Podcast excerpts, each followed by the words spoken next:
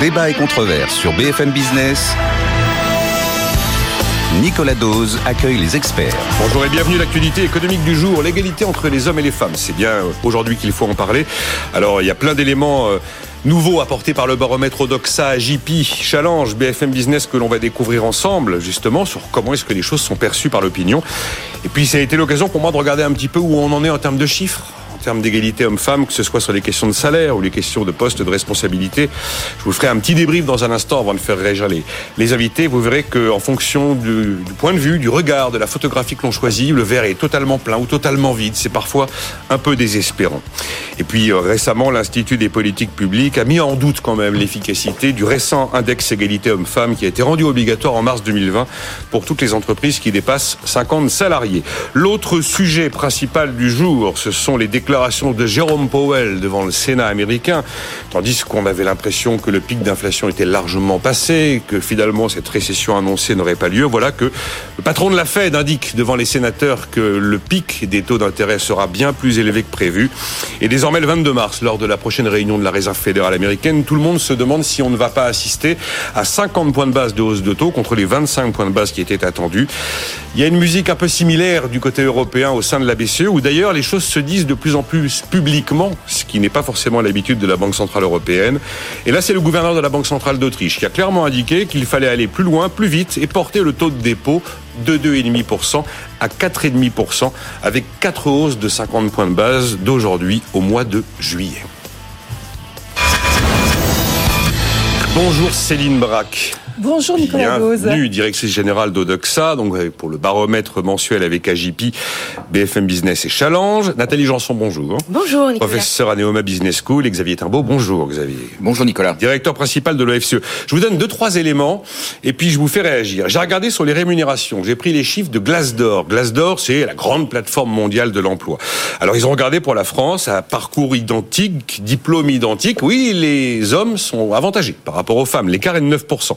Vous prenez toujours parcours identique, diplôme identique, mais cette fois-ci dans la même région, dans le même secteur, dans une entreprise de même taille. Encore une fois, il y a un écart, mais il baisse à 6%. Puis vous prenez encore une fois parcours identique, diplôme identique, dans la même entreprise. Et là, l'écart existe, mais il n'est que de 3%, mais il est de 3%.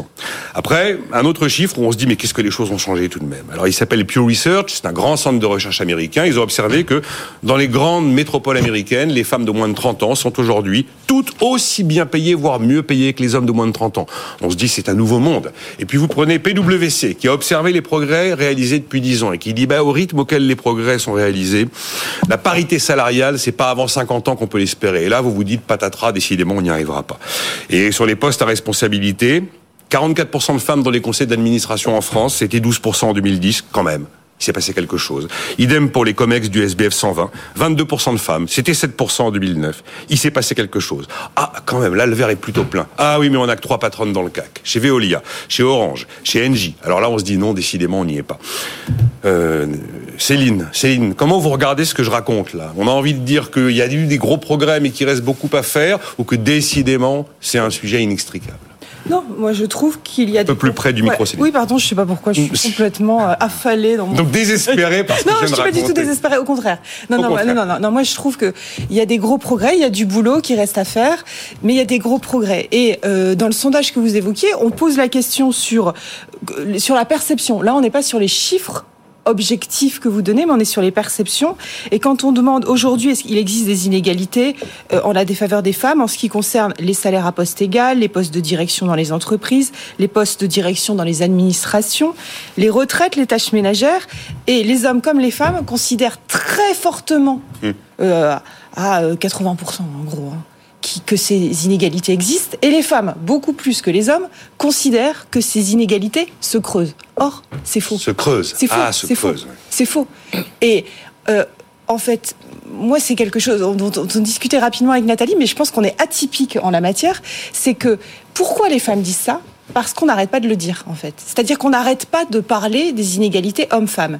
Et pourquoi pas? Mais à un moment, à force de présenter les femmes comme des victimes, elles finissent par se mettre dans la peau de victime et euh, à considérer, à attendre de cette société que les choses avancent.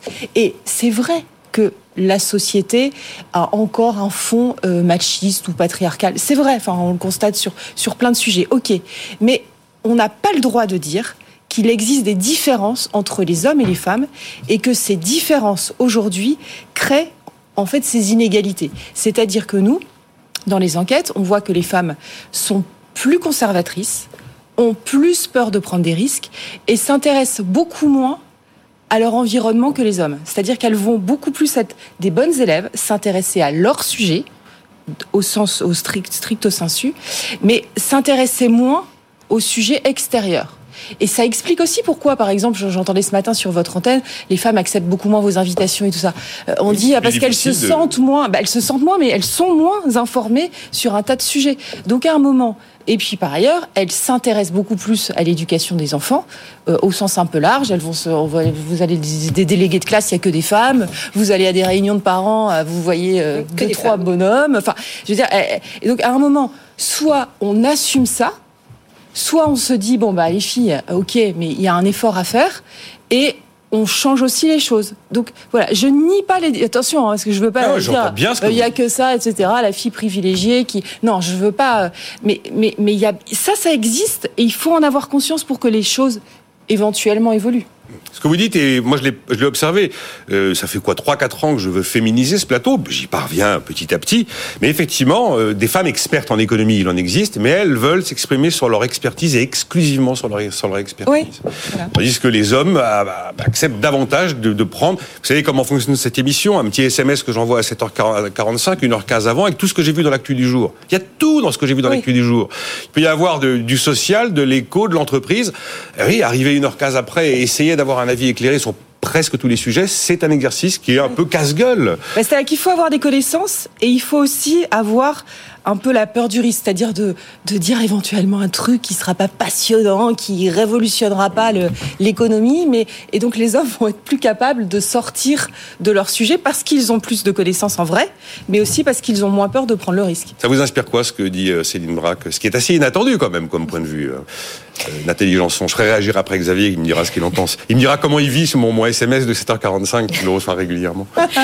alors effectivement, sans doute que je suis aussi atypique sur ce point de vue, mais c'est vrai que à travers euh, même euh, bah là, mon expérience euh, auprès des étudiants et des étudiantes, et puis voilà, de par mes expériences personnelles, on s'aperçoit bien qu'on a des différences de comportement, voilà, et de choix, et notamment au niveau de l'école, c'est un, sujet qui m'intéresse beaucoup. On voit bien que depuis quand on a enlevé l'obligation des maths, les, les jeunes filles ont, ont, ont, été les premières en fait à abandonner. Donc effectivement, bah après, c'est pas très surprenant si on retrouve dans des métiers d'ingénierie ou de technologie surtout des hommes, chez les développeurs.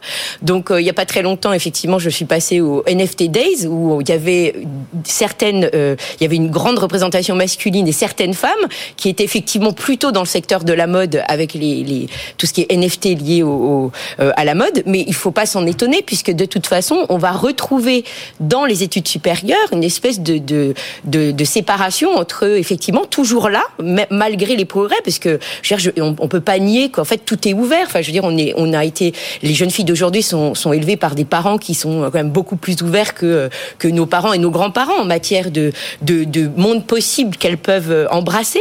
Donc, on peut pas, enfin, je veux dire, la société n'est plus une société machiste, même s'il y a encore des réactions machistes, c'est assez clair. Mais je je, je, pense pas qu'il y ait des tonnes de familles aujourd'hui. Si exactement, je pense pas. Alors, il y a toujours des familles qui vont effectivement mettre des barrières, mais je pense que dans la, la, grande majorité, si on fait des comparaisons à, entre aujourd'hui et il y a même 10 ou 15 ans, euh, c'est clair quand les parents vont encourager toute carrière confondue.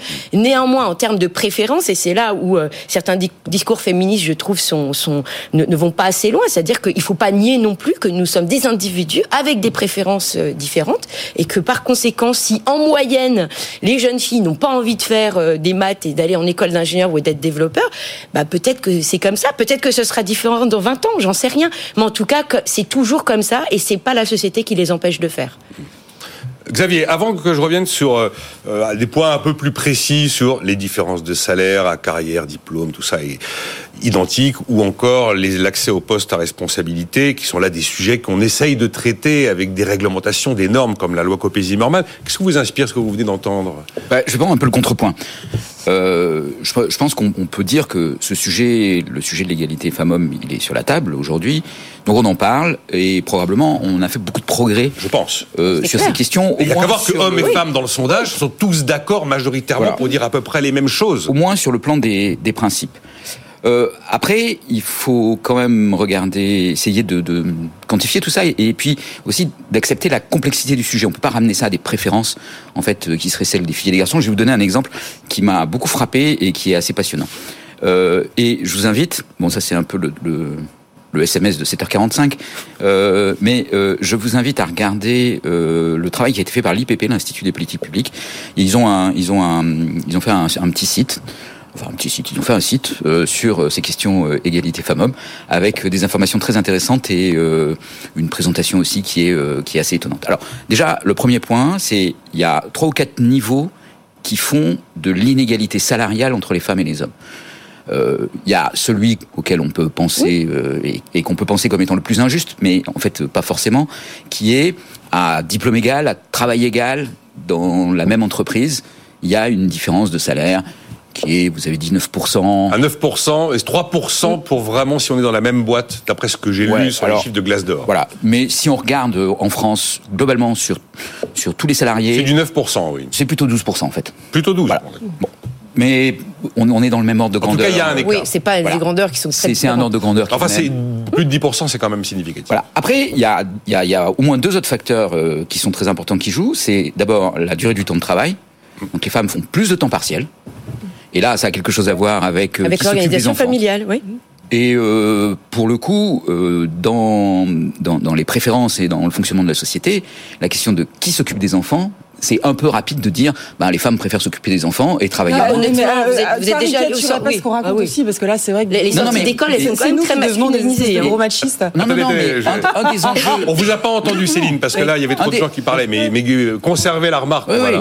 mais on va discuter. Mais un des enjeux des politiques publiques, c'est justement de viser à un équilibrage dans les tâches domestiques et en particulier dans s'occuper des enfants. Il n'y a pas que s'occuper des enfants, il y a aussi s'occuper des parents. C'est un enjeu de politique publique, vous dites? Mais oui, c'est un enjeu de politique publique. Par exemple, le, le, le, mais oui, Oui. bien sûr, le congé maternité. Oui, oui, oui, oui. Mais Il peut être partagé. Il y a des pays où il est partagé. Oui, non, c'est vrai qu'il y a des Euh, la France est loin d'être le pays le plus en avance. L'Espagne, le Portugal euh, ont des, des systèmes. Les pays du- de- de- d'Europe du Nord ont des systèmes dans lesquels les pères doivent prendre un congé euh, paternité parentale et s'occuper des enfants. Et ça, ça a un impact sur le partage des tâches. Et quand vous le faites à la naissance de l'enfant, eh ben ça perdure. C'est-à-dire que vous voyez ensuite plus de bonhommes dans les conseils de classe euh, et, comme délégués de parents. Voilà, et ça passe aussi par ce genre de choses. Et pourquoi ça, pourquoi c'est des politiques publiques? Bah parce que il faut pouvoir donner un argument à l'homme dans son entreprise pour dire bah oui, moi je prends un congé euh, parental. Ouais, non, je Quand il est obligatoire, il le prend. Quand il n'est pas obligatoire, son patron lui dit c'est pas un truc de bonhomme ça. Voilà, et c'est comme ça qu'on peut changer. Et c'est pas des préférences, hein. Voilà, ça c'est un, un premier point. Le deuxième point euh, dans les différences, c'est le, le choix du type de profession et de secteur. Donc, euh, vous avez parlé des, des filles qui font moins de mathématiques depuis que on met plus les mathématiques obligatoires. Ah voilà, mais ça c'est un autre exemple de, de politique publique. Si on met les, les mathématiques obligatoires, il y aura plus de filles qui font des mathématiques. Est-ce qu'il faut laisser le choix de faire des Ah. mathématiques ou pas? Alors là, bah, on en vient sur. Bah un- non, C'est un sujet sur lequel j'allais. Si on laisse le choix, il y a moins de Non, mais j'allais glisser sur le sujet du fait de savoir Un- le rôle des politiques publiques. moi. Un autre exemple Oui. qui est, euh, mais alors extraordinaire. Quand dans une classe de terminale, vous faites venir une femme qui explique ce qu'on peut faire quand on est une femme et qu'on fait des mathématiques ou de la science, de la physique, le nombre de filles dans cette classe de terminale qui choisit d'aller en classe préparatoire augmente de 30%. Juste avec la visite d'une femme qui vient expliquer qu'une femme peut faire des mathématiques. Bien sûr. Alors, me dites pas que c'est une histoire de préférence. Parce que ces préférences, elles sont extrêmement malléables. Et donc, il y a un vrai, il y a une vraie question de, de traiter ces sujets-là euh, à leurs racines. Euh, on peut, on peut tous dire, mais on n'est pas machiste, euh, on refuse le patriarcat, euh, on a fait d'énormes progrès, on, on est irréprochable sur tout ça, et continuer à avoir dans l'organisation de notre société tout un tas de petites choses qui, cumulées, conduisent à ce que ben, est-ce que la différence de rémunération, compte tenu de tous ces éléments-là, mais qui sont pas des histoires de choix personnels, c'est-à-dire le temps de travail, le choix du secteur et la moindre rémunération à diplôme et fonction égale, tout ça, ça conduit quand même à 25% de rémunération en moins pour les femmes. Mais, euh, nous, alors, nous, je- nous, on était juste en réaction, Céline Braque. J'ai plein de- plein de sinon, SMS, euh, voilà, de- sinon, on a l'impression qu'on est des espèces de caricatures de, de, de femmes conservatrices. Euh, en fait, ce qu'on est en train de dire, c'est que euh, on n'est pas en train de dire que la société, et la société française, parce que vous avez raison, il y a des grosses différences entre notre société française, par exemple, et les pays du Nord sur un tas de choses qui aideraient les femmes à s'intéresser à des sujets auxquels elles ne s'intéressent pas assez aujourd'hui. Ça, je suis mais vraiment d'accord. Et l'exemple des mathématiques est excellent parce que les filles spontanément euh, vont se dire bah tiens, mais on abandonne les maths et puis elles se retrouvent du coup bloquées à pas faire un tas de- il y a un tas d'études qui leur sont plus ouvertes euh, aujourd'hui. Parce que le système Ça, français est comme ça. fille, c'est euh, surtout qu'en plus il y a des maths partout euh, pour n'importe quoi. Donc du coup elles sont bloquées. Donc ça c'est un vrai sujet. Maintenant nous ce qu'on est en train de dire c'est que à force de mettre l'emphase sur les inégalités qui viennent de la société, Elle s'empare pas du sujet. il faut, il faut qu'à un moment, il y ait- aussi des femmes qui elles-mêmes s'emparent du sujet de OK, qu'est-ce que je veux moi? Quelles sont mes préférences, ce dont parlait Nathalie, mais quelles sont aussi mes priorités? Est-ce qu'il ne faut pas aussi que je puisse prendre un peu de, de risques C'est important aussi, par exemple, en termes financiers, parce que les femmes, euh, par exemple, en termes d'investissement, vont moins sur des produits à risque et du coup, leur épargne leur apporte moins que, les- que celle des hommes. À un moment, il faut que ces sujets-là, elles en aient vraiment conscience et qu'elles ne se disent pas que bah, il y a une espèce de société injuste autour d'elles qui en fait des victimes et qui fait que bon, bah voilà, on va attendre que la société bouge pour pouvoir nous euh, évoluer. Voilà, c'est juste Non, ça, ça, en euh, fait qu'on dit. Voilà. Je, je- Voilà. je- ça, j'ai aucune opposition avec ça.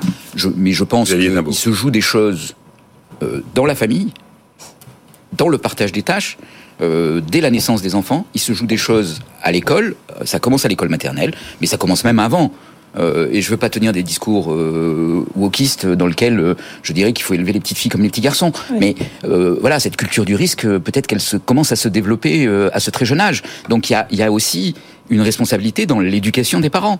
Et sans Euh, doute à l'école aussi. mais- on- on est bien d'accord. Il faut avoir conscience de tout ça. Alors, euh, il ne s'agit pas d'en faire le reproche, il ne s'agit pas de, euh, de, de, de désessentialiser complètement euh, la question du genre. Mais euh, voilà, si on veut des jeunes femmes euh, qui font des sciences et qui prennent des risques, ben, il faut réfléchir à comment euh, tout le parcours éducatif euh, de ces jeunes femmes est réalisé, comment euh, elles ont des rôles modèles qui se construisent à l'intérieur de leur famille, il y a l'importance que ça va avoir dans ensuite euh, toute leur vie, euh, et comment elles vont reproduire ces schémas, comment elles vont être euh, confrontées à ces questions euh, à la maternelle, euh, au primaire et au lycée. Mais encore une fois, je veux dire, enfin, moi je trouve ça extraordinaire quand une femme vient visiter des élèves de terminale, on augmente de 30% le taux de filles en classe préparatoire. Mais c'est, enfin, c'est dérisoire en même temps. Je veux dire, une, une visite, c'est quelques heures de la vie d'une femme qui vient expliquer euh, à des à des à des, à des, des jeunes adultes euh, ce qu'ils pourraient faire. Et ça suffit à changer les parcours. J'ai beaucoup de réactions. hein. Merci Céline Braque de rétablir les vérités et de donner un avis différent et surtout objectif, m'écrit euh, Cell Aid. Il y a cet auditeur qui me dit, je veux bien recevoir le SMS de Nicolas Dose à 7h45, ne serait-ce que pour m'essayer à l'exercice. Voilà. Euh, voilà. En économie en particulier, la voix des femmes est difficile encore à, à entendre. Bravo pour vos deux intervenantes, elles sont super. M'écrit Bull Market. Il y en a plein d'autres, hein, je vais prendre le temps de les lire. Euh, avant de marquer une pause, euh, J'aime bien le côté. euh, on a fait un peu de sociologie finalement pour démarquer. Pour, Oui, ben, pour- justement. pour démarrer l'émission, c'est beaucoup. On est beaucoup moins dans les chiffres, contrairement à ce que je disais en ouverture. Et vous parliez des politiques publiques, Xavier Timbaud. On a fait une loi Copé-Zimmermann en 2011. Si on l'avait pas faite, franchement, on n'en serait pas à 44% de femmes dans les conseils d'administration. Bon, là, on a fait un index euh, homme-femme obligatoire depuis mars 2020 et l'Institut des politiques publiques vient de contester son efficacité. Est-ce que vous voudriez quand même que le, la- les choix politiques ont un rôle à jouer pour faire progresser les choses. Le quota, c'est jamais génial, mais si on n'avait pas fait des quotas, on n'en serait pas là. On vous est, on est d'accord avec ça. Complètement d'accord. Il faut des, il faut des lois, il faut des textes, il faut des contraintes. Ouais, ça, ça n'empêche pas. Mais c'est c'est simplement parce que c'est vrai que ce matin, j'ai entendu euh, sur votre antenne euh, euh, Elisabeth More- Moreno, Mhm. euh, qui, qui a créé une association, un organisme euh, pour l'égalité homme-femme et qui ne voulait pas entendre euh, la chronique d'Emmanuel Le Chiffre, Le Chiffre qui expliquait euh, les différentes avancées euh, Mmh. dans, sur différents sujets. C'est-à-dire, elle, elle l'empêchait de parler comme si en fait c'était un scandale de mettre en avant les progrès. Et ce qu'on constate, enfin, sur l'égalité homme-femme, on le constate sur un tas de sujets. euh, Nous, sondeurs, on y est parfois confrontés. Quand on donne des bons chiffres sur d'autres sujets, j'en parle pas parce que ça peut être polémique, mais les, gens qui défendent du coup la cause trouvent scandaleux qu'on puisse dire que leur cause avance, parce que quelque part, ça, ça, ça voilà, ça, ça fout en l'air leur fonds de commerce. Oui, oui, c'est exactement ça. Non, mais on voit partout, ça, Mais hein, voilà, alors qu'on devrait se dire, bah, on s'en félicite quand même, et puis Ouais. on dit, et ça veut pas dire qu'il n'y a pas des choses encore à faire, et, et suis, voilà, et, et pouvoir mettre en place des politiques publiques pour que ce soit encore mieux. On marque une pause. Euh, c'est assez vrai sur tous les sujets. Chaque fois que vous donnez une bonne nouvelle, les gens qui utilisent habituellement la mauvaise nouvelle pour nourrir leur discours sont tout d'un coup euh, désarçonnés et Bah oui. considèrent même que votre nouvelle est fausse. Oui. Ah, quand vous donnez, je sais pas, si vous dites que l'inflation a ralenti, ah, mais non. C'est- voilà. Et quand vous dites que le chômage, quand vous dites que le chômage recule, c'est l'INSEE qui se trompe, parce que c'est tellement bien de dire que le chômage est un problème. Euh, on marque une pause. Dans un instant, encore un mot ou deux, parce qu'il y a d'autres questions quand même dans le dans le sondage Odoxa et JP, euh, notamment euh, sur l'histoire de l'incitation aux entreprises pour que les femmes euh, accèdent à des postes de responsabilité. Et puis Nathalie voulait réagir. On évoquera ensuite euh, les propos un peu refroidissants de Jérôme Powell devant le Sénat américain.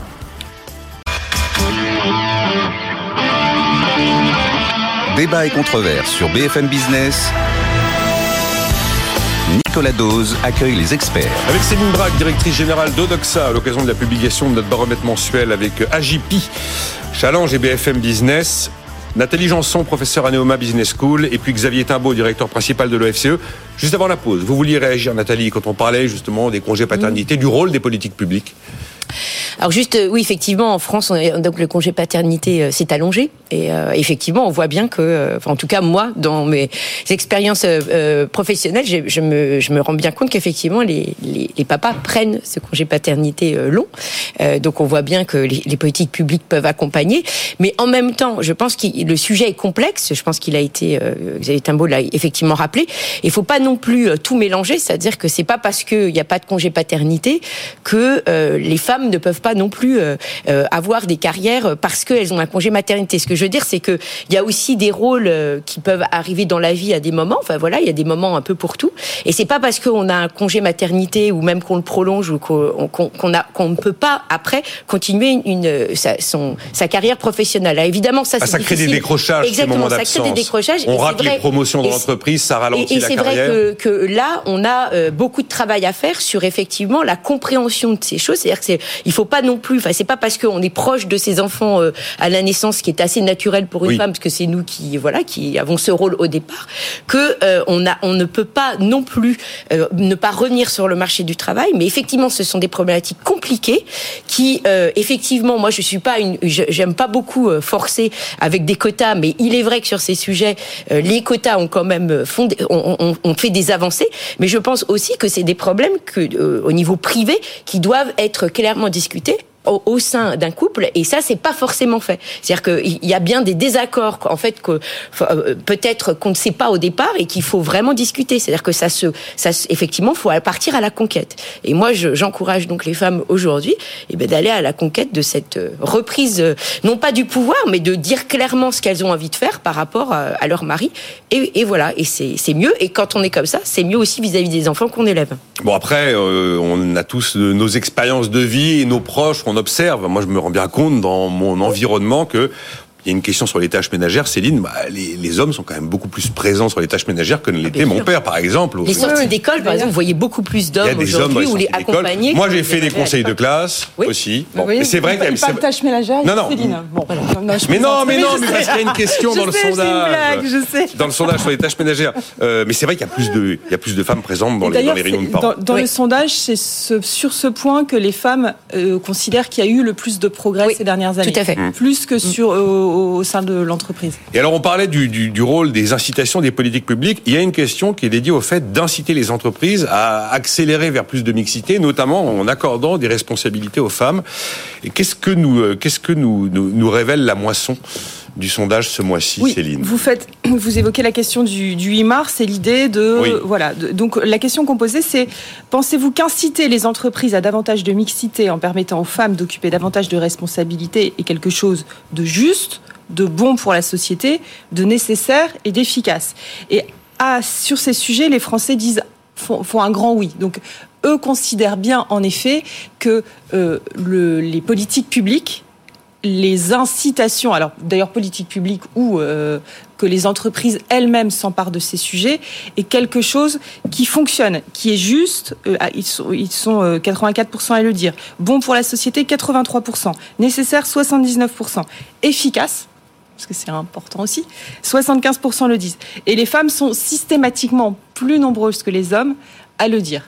Donc oui, très clairement, euh, les Français et les Françaises, euh, euh, en- encore plus, considèrent que ces incitations fonctionnent et sont justes. Alors, mais moi j'en suis persuadé parce que Dieu sait si j'aime pas les quotas et pourtant j'ai toujours défendu la loi Copé-Zimmermann, par exemple, sur la place des femmes dans les conseils d'administration.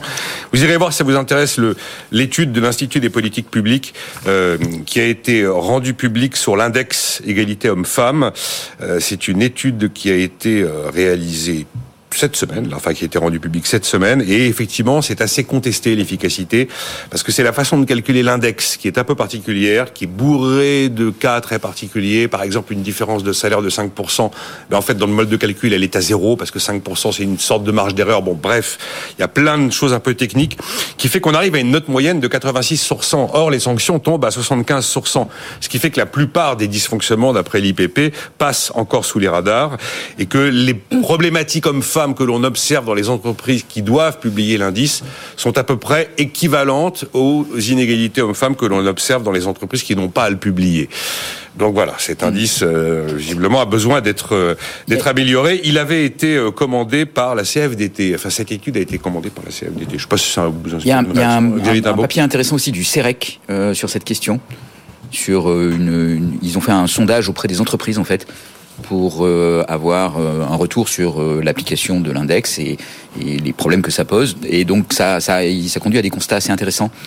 Euh, donc en particulier, euh, les grandes entreprises en fait euh, disent l'index est trop frustre par rapport à nos pratiques et euh, du oui. coup les inégalités et les politiques qu'on met en place pour lutter contre les inégalités salariales euh, ne sont pas valorisées par l'index. Donc ça c'est un problème.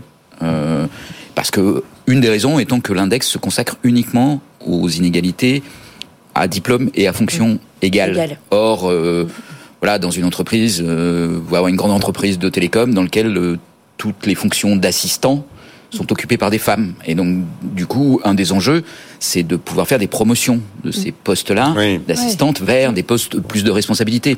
Et c'est ça qui va jouer sur l'inégalité euh, salariale, en fait, plus que de dire, ben là, il y a que des femmes dans ces fonctions-là, donc du coup, il n'y a pas de notion d'inégalité salariale, et donc du coup, ça passe à la trappe dans la mesure de l'index. Et puis après, il y a des entreprises dans lesquelles ça a eu un effet plutôt positif, c'est-à-dire celles qui ben, ont mis en place l'index et ça a induit un, un débat. En fait, elles sont assez minoritaires et assez peu nombreuses, et voilà. Et puis après, il y a tout un tas d'entreprises, surtout des petites, dans lesquelles euh, l'index c'est une incompréhension totale. C'est-à-dire qu'ils savent pas comment le calculer, ils trouvent ça trop compliqué, ils n'ont pas les pas le temps, données, et puis ils ont très peur de la sanction. Bah, bah, Ah oui, sûr. Euh, Donc c'est perçu comme une contrainte, Une contrainte. euh, terrible, euh, qui est pas du tout adaptée à leur univers, euh, que ce problème probablement les dépasse, euh, qu'ils sont trop petits pour avoir des vraies politiques. Ah oui, parce euh, qu'au-delà de d'égalité. 50, c'est obligatoire, au-delà de 50 salariés, mais c'est pas beaucoup 50 salariés. Eh oui, vrai et que- puis dans une entreprise de 50 salariés, la notion à poste égal et Oui, c'est euh, compliqué. égal, C'est hyper euh, compliqué. ça peut devenir Mais très, d'ailleurs- très- Parce que c'est des vous Oui, oui. des, pers- des personnes et vous n'avez pas. Mais euh, ce que dit Xavier, c'est exactement ça. En fait, l'IPP a constaté que il y avait tellement de situations, tellement de cas particuliers, un calcul d'index tellement complexe que figure dans le mode d'emploi de l'index homme-femme la mention non calculable. Vous avez toutes les situations où il va être considéré comme non non, calculable pour X, Y, Z raison. Euh, alors je vais quand même terminer ce sujet par, euh, je trouvais que ce, ce chiffre intéressant. Equilip, alors c'est encore un cabinet qui fait ce type d'études et qui a regardé les grandes entreprises dans 23 pays. Et ben la France est en tête en matière d'égalité homme-femme sur les grandes entreprises. Et trois entreprises françaises sont dans le top 10 de celles qui cochent toutes les cases de la parité, selon les critères d'équilibre, 19 critères retenus, notamment le salaire et les places de direction. Ces trois entreprises sont L'Oréal, Kering et Orange. Après, c'est voilà, on peut toujours, je pense, critiquer forcément euh, les index, et c'est bien de le faire parce qu'il faut pouvoir. Faut les améliorer aussi. Euh, voilà, mais le, leur existence change leur existence même change en fait les mentalités. C'est-à-dire que euh, du coup, bah, les, les, directions d'entreprise vont se sensibiliser. ah bah tiens, c'est vrai que je n'y aurais pas pensé. Je n'y aurais pas pensé. C'est souvent ça, oui. Voilà, ça, ça rend créatif mm. et, et ça permet de dire au fond c'est pas mal de pouvoir donner ces responsabilités à des femmes qui, euh, même peut-être n'étaient pas candidates, mais les inciter un peu à les prendre. Et c'est comme ça aussi que les choses mmh. s'améliorent. Mais Jérôme ça, c'est plus les quotas qui jouent comme ça que l'index. Oui, mais, ça apparemment un bilan. Ça crée des prises de conscience. Bah, l'index a un bilan qui est pas bon, quoi. Oui, alors, alors, là, pour l'instant, on voit pas euh, vraiment d'impact sur les inégalités hommes-femmes. Euh, mmh qui sont liées à la mise en place de l'index. Ça fait quand même longtemps que le sujet est sur la table. Je me souviens de Jérôme Dédéian qui, euh, de par ses activités d'épargne salariale, connaît beaucoup d'entreprises, en côtoie beaucoup.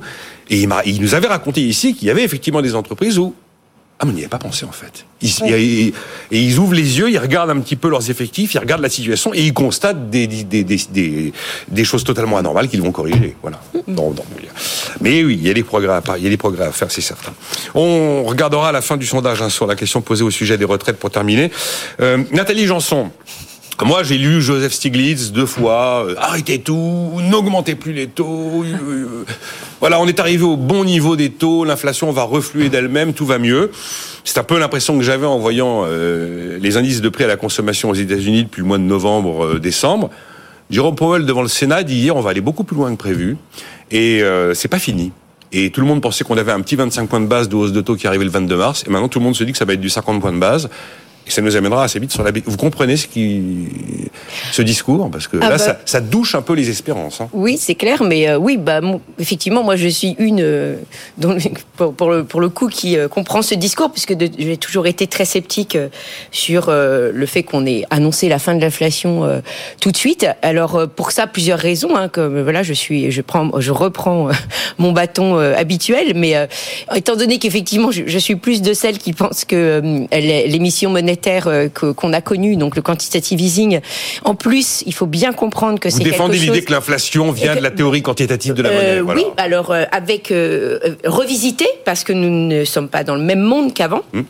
Donc ça, il y a, y a, aucun problème. Je, et, et c'est justement ce qui rend l'analyse compliquée. Et c'est pour ça que j'ai toujours été méfiante avec les discours de il n'y a pas d'inflation, ah il y a de l'inflation, elle est terminée, parce que je pense qu'on regarde le problème avec les yeux d'avant et, et, que en fait le problème est plus compliqué qu'avec les yeux d'avant, pour plein de motifs, parce que la, la façon effectivement dont on injecte la monnaie aujourd'hui, elle passe massivement par les marchés financiers, ce qui n'était pas le cas il y a 20 ans quand euh, et 30 ans quand on avait ces épisodes euh, importants, que les banques avaient des rôles beaucoup plus, euh, notamment en Europe, c'était le passage obligatoire de cette création monétaire et que ce n'est pas plus non plus l'unique euh, canal aujourd'hui, que tout est mondialisé, donc ces canaux de transmission sont au niveau international et que de la même façon, on, a, on, ne sait pas effectivement où la monnaie entre et sort. Enfin, on sait, mais c'est plus compliqué à tracer.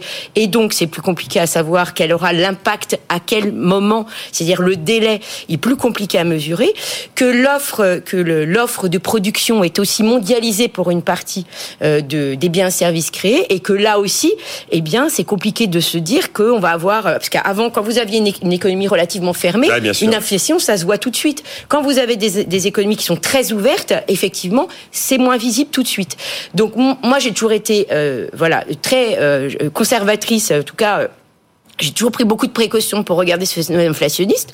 Le fait qu'il n'y en ait pas eu pendant beaucoup d'années m'a toujours effectivement surpris, puisque forcément, cette monnaie qui était injectée, fallait forcément qu'elle en ait, alors pas surprise, parce qu'effectivement, elle allait majoritairement sur les actifs. Mais aujourd'hui, sa transmission dans l'économie réelle, je pense, est plus compliquée à analyser et à, comprendre les délais. Et effectivement, ne semble pas terminée. De toute façon, les, les, les, indices de prix à la production, effectivement, ne s'envolent plus, puisque c'est quand même un indice un peu qui, qui est marquant, mais ils n'ont pas pas non plus baissé tant que ça. Donc bon, prix à la production précède les prix à la consommation. Voilà, hein, donc, euh, donc, effectivement, le fait qu'aujourd'hui c'est ça plus compliqué, on a bien vu avec ces, ces paniers anti-inflation. Eh ben, effectivement, c'était pas l'année dernière que les prix allaient peut-être se transmettre au, au consommateur final. Fallait peut-être attendre après, puisque ça, ça dépend aussi des accords, de comment on négocie les prix avant, combien de temps. Enfin voilà, il y a plein de choses. Donc moi, voilà, j'ai toujours été très prudente par rapport à cette analyse de l'inflation. Je ne dis pas que il euh, a pas des que, que peut-être on va finir par en avoir moins, mais moi quand je vois des, des bilans de banque centrale qui sont toujours très gonflés, c'est-à-dire qu'ils ont très peu dégonflé, euh, eh bien, je suis effectivement prudente sur le fait que l'inflation dans les prix à la consommation va peut-être pas disparaître du jour au lendemain, mais à nouveau, même s'il disparaît des prix à la consommation, ça ne veut pas dire que l'inflation n'est plus là, puisque de toute façon, elle va se maintenir sur les marchés financiers. Et je pense que les indices, la façon dont ils évoluaient dernièrement, c'est quand même une confirmation. C'est-à-dire mmh. qu'on n'a jamais vu des indices aussi hauts également. vous n'êtes pas surpris par le discours de Jérôme Powell? Non, pas du tout. Euh, moi, j'ai été un peu étonné. Xavier est un beau par rapport à ça, et j'ajoute ce qui se passe dans la banque, enfin, à la BCE. Là, vraiment, on a le. Voilà, on a vraiment les oppositions. Là, on a hein. Faucon, et Colombe qui se, qui, qui, sortent publiquement et qui mm. prennent des, des, des positions. Enfin, globalement, on a l'impression que les deux grandes banques centrales du monde, si j'exclus la Banque du Japon et la Banque d'Angleterre, sont sur une ligne où on continue les durcissements de politique monétaire, un peu maintenant, quoi qu'il en coûte. C'est-à-dire, ben, on va peut-être appuyer jusqu'à la récession et la relance du chômage. Alors, bon, d'abord, euh, Nathalie a raison, le problème est compliqué et mm. donc il faut être prudent. Voilà. Ensuite, là, on commente quand même le passage de, de on attendait 25 points de base, oh, il va y avoir 50. Oui. et puis l'Autrichien vous dit on fait 50, 50, 50, 50 quand même. Mais c'est justement, je pense que là, il y a plus un problème zone euro que ah. États-Unis. C'est-à-dire que Jerome Powell, il a tenu un discours qui est plutôt dur mais en fait avec des conséquences qui sont quand même relativement minimes parce que ces 25 points de base en plus, ils vont pas euh, révolutionner la, la, question et la situation. Et puis la situation aux États-Unis est légèrement différente euh, de la situation en zone euro. Je vous rappelle, euh, une partie de l'inflation est liée au prix de l'énergie.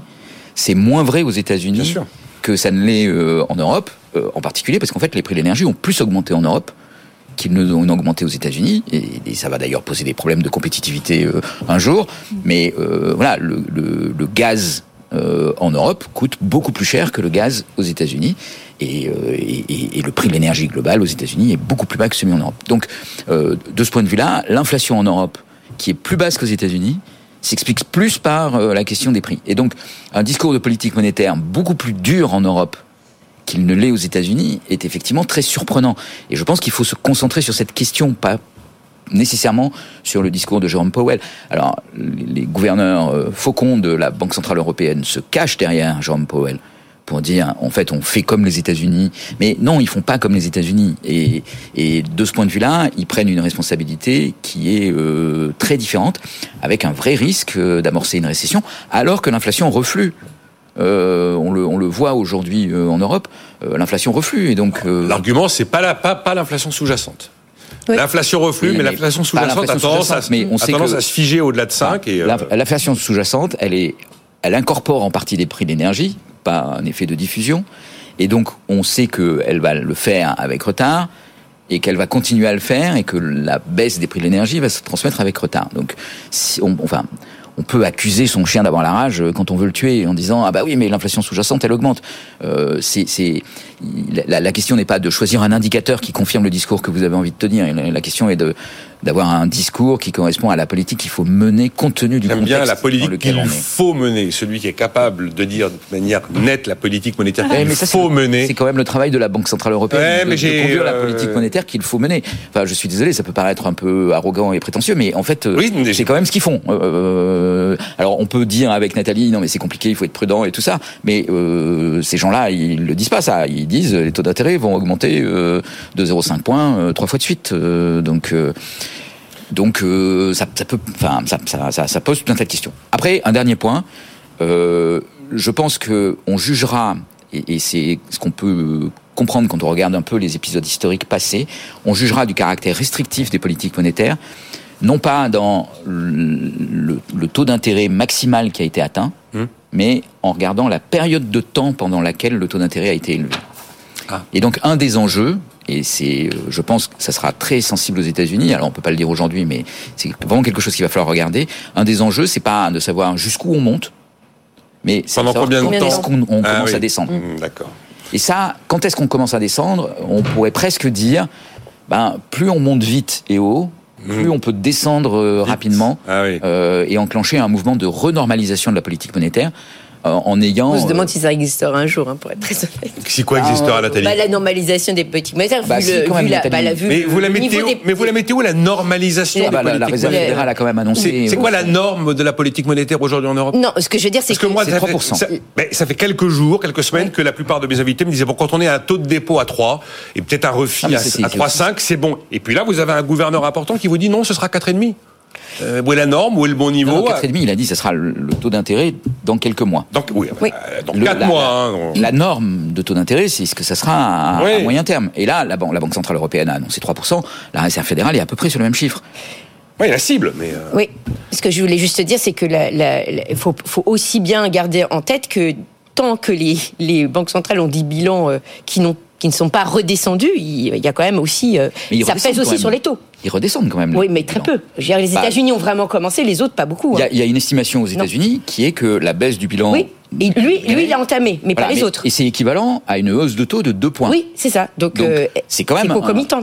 Non, mais c'est quand même considérable. Ah, mais moi, de j'ai La pas deux dit que points, pas de 200 points de base. 200 points de base. Oui, oui. La- le, le dégonflement du bilan de la Le Fed. dégonflement Bah, le- du bilan de la enfin, oui, Fed. le Oui, fait oui, non, fait, non, ils mais- soient mais- plus, euh, ils vont tendre les taux forcément. forcément. Et, euh, et le- ce qui, ce qui est, ce qui effectivement contribue en fait à avoir des taux plus élevés. Et on, effectivement, on va voir combien de temps ça va prendre. J'ai quand même l'impression qu'on sait pas trop où on va. Bah, le- de toute façon, le, le quantitative easing a ouvert une porte, euh, voilà, qu'on ne connaît pas. Enfin, je Après dire, avoir dit pendant des fois. mois que l'inflation allait durer 15 jours, excusez-moi Oui. cette caricature, maintenant Bah, on nous dit bon, on va sûr. monter les taux beaucoup plus que prévu. on avait surtout dit que la guerre allait durer 15 jours, euh, Nicolas. Oui, oui, oui. Non, enfin, mais- Je- Bah oui, mais c'est, c'est- enfin, l'inflation qu'on connaît, elle est intimement liée euh, au conflit. Mais euh, si on n'avait pas eu ça, on aurait eu autre chose. Enfin, je veux dire, non, non, faut- non, faut- non, non, mais non, non, on n'aurait pas eu le prix l'inflation- du gaz à, on n'aurait pas eu le prix du gaz à 300 euros le mégawattheure s'il n'y avait pas eu le conflit, euh, s'il n'y avait pas eu l'invasion oui. de l'Ukraine par la Russie. L'inflation aurait été certes moins, mais bon, moi j'en reviens toujours à mon désaccord sur cette histoire d'inflation. L'inflation, elle est là, les- les- elle est sur les, les, les, les marchés était là financiers, et elle voilà. est là de toute façon.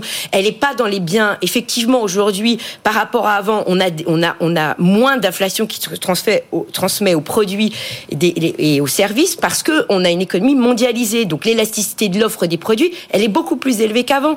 Donc bien évidemment que l'inflation, elle n'est pas directement liée à la quantité de monnaie, mais on va la retrouver dans les marchés financiers. Et là, ça provoque toutes sortes de distorsions.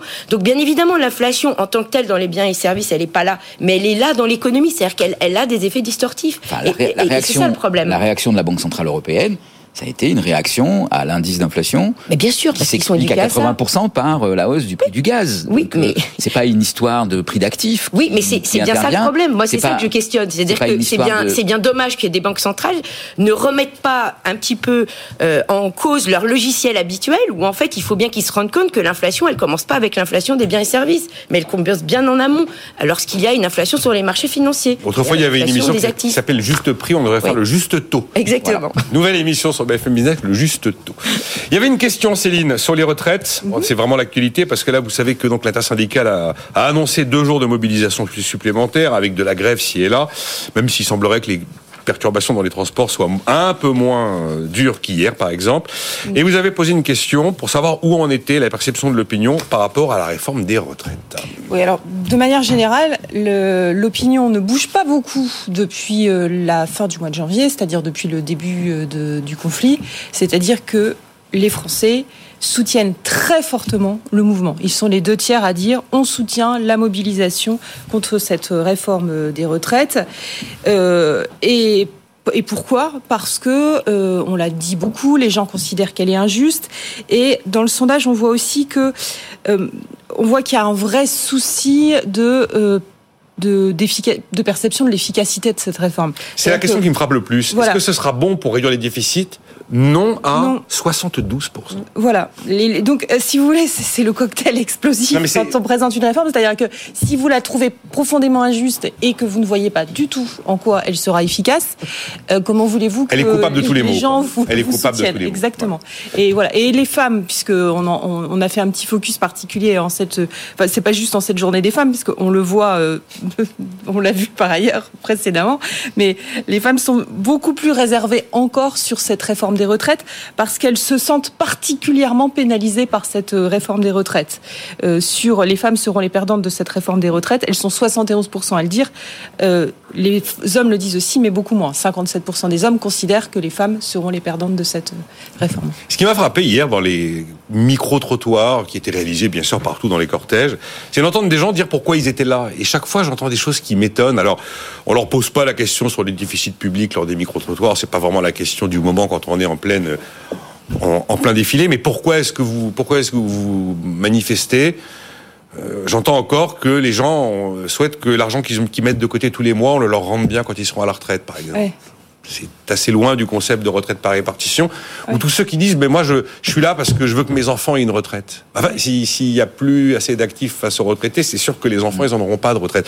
Et là, je me dis, mais c'est dingue parce que, en fait, j'ai l'impression qu'il n'y a plus aucun argument qui peut permettre de convaincre quelqu'un qui est opposé à cette réforme que éventuellement elle peut avoir au moins un aspect positif. Et c'est-à-dire Que ce soit sur la répartition, que ce soit sur les déficits. Sur les 20 articles de ce projet de loi, il n'y en a qu'un seul qui pose problème, c'est l'article 7 sur l'âge, Oui. les 64 ans. C'est vraiment ça qui bloque en fait. C'est-à-dire que les Français, l'idée de travailler plus pour gagner plus, c'est vraiment une idée qui marche très bien. En plus, on est dans une société de plus en plus individualiste qui dit justement, je mets des sous de côté euh, pour ma retraite. Il n'y a pas de problème avec cette idée-là. De plus en plus, les, les Français considèrent qu'il faut prendre son destin en main. Mais l'idée de se dire, ok, mais je, quoi qu'il arrive, enfin, il faut que j'attende 64 ans parce que sinon, bah, on me donnera, on me donnera pas ma retraite. Ou en tout cas, pas entièrement, oui. Bah, bah, pas, enfin, pas, Oui, pas du tout. oui, de toute façon, si oui, vous- effectivement, si oui. vous partez à 60 ans, il va falloir attendre 4 ans pour toucher votre retraite. Ça, euh, non, à la limite, les, et d'ailleurs, les, les catégories populaires le disent plus que les autres. Elles, elles disent plus que les autres. Tant pis, bah, tant pis, je partirai. Et puis, euh, je partirai avant parce que je veux pouvoir avoir ce choix.